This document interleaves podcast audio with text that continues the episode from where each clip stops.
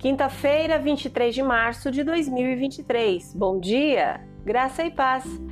O versículo do dia está em Lucas, capítulo 9, versículos 23 e 24, e diz assim: Disse ele à multidão: Se alguém quer ser meu seguidor, negue-se a si mesmo. Tome diariamente sua cruz e siga-me. Se tentar se apegar à sua vida, a perderá, mas se abrir mão de sua vida por minha causa, a salvará. O tema de hoje: siga o caminho de Jesus. O discipulado está no centro da vida cristã. Ser um discípulo significa ser um aprendiz. Isso significa seguir a Jesus e modelar a nossa vida segundo a dele. Jesus nos diz que o ponto de partida para segui-lo é negar a nós mesmos.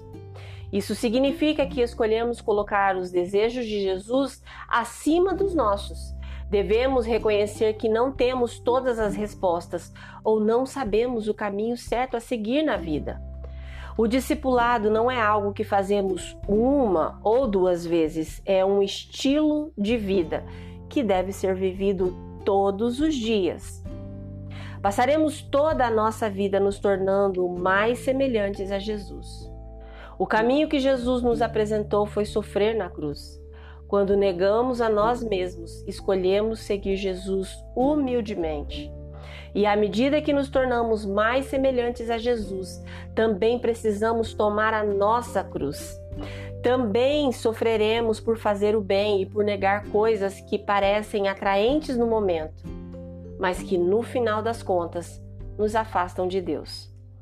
Mas quando suportamos nosso sofrimento, representamos Cristo para aqueles ao nosso redor. O paradoxo de seguir a Jesus é que, quando damos nossa vida por amor a Ele, recebemos em troca a vida eterna. Quando nos apegamos à nossa vida e a escondemos de Jesus, não experimentamos a vida abundante que Ele promete. Reserve algum tempo hoje para refletir sobre como tem sido a sua vida de discipulado. Faça aí um inventário das maneiras pelas quais você está negando a si mesmo e vivendo para Cristo, ou vivendo de modo egoísta, para seu próprio prazer e ganho. Comprometa-se a seguir a Jesus, não importa o quanto esse caminho seja difícil. E ore por força e perseverança ao segui-lo. Se você puder, por favor, feche seus olhos, respire fundo e com fé Ore comigo agora. Querido Deus, não é natural para mim que eu desconsidere os meus próprios interesses. Preciso de Ti para trabalhar na minha vida, para que eu possa aprender a ser uma pessoa mais misericordiosa.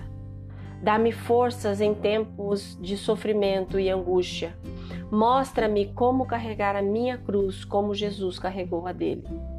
Em nome de Jesus, faça essa oração. Amém. Deus te abençoe com um dia maravilhoso. Graça e paz. Bom dia!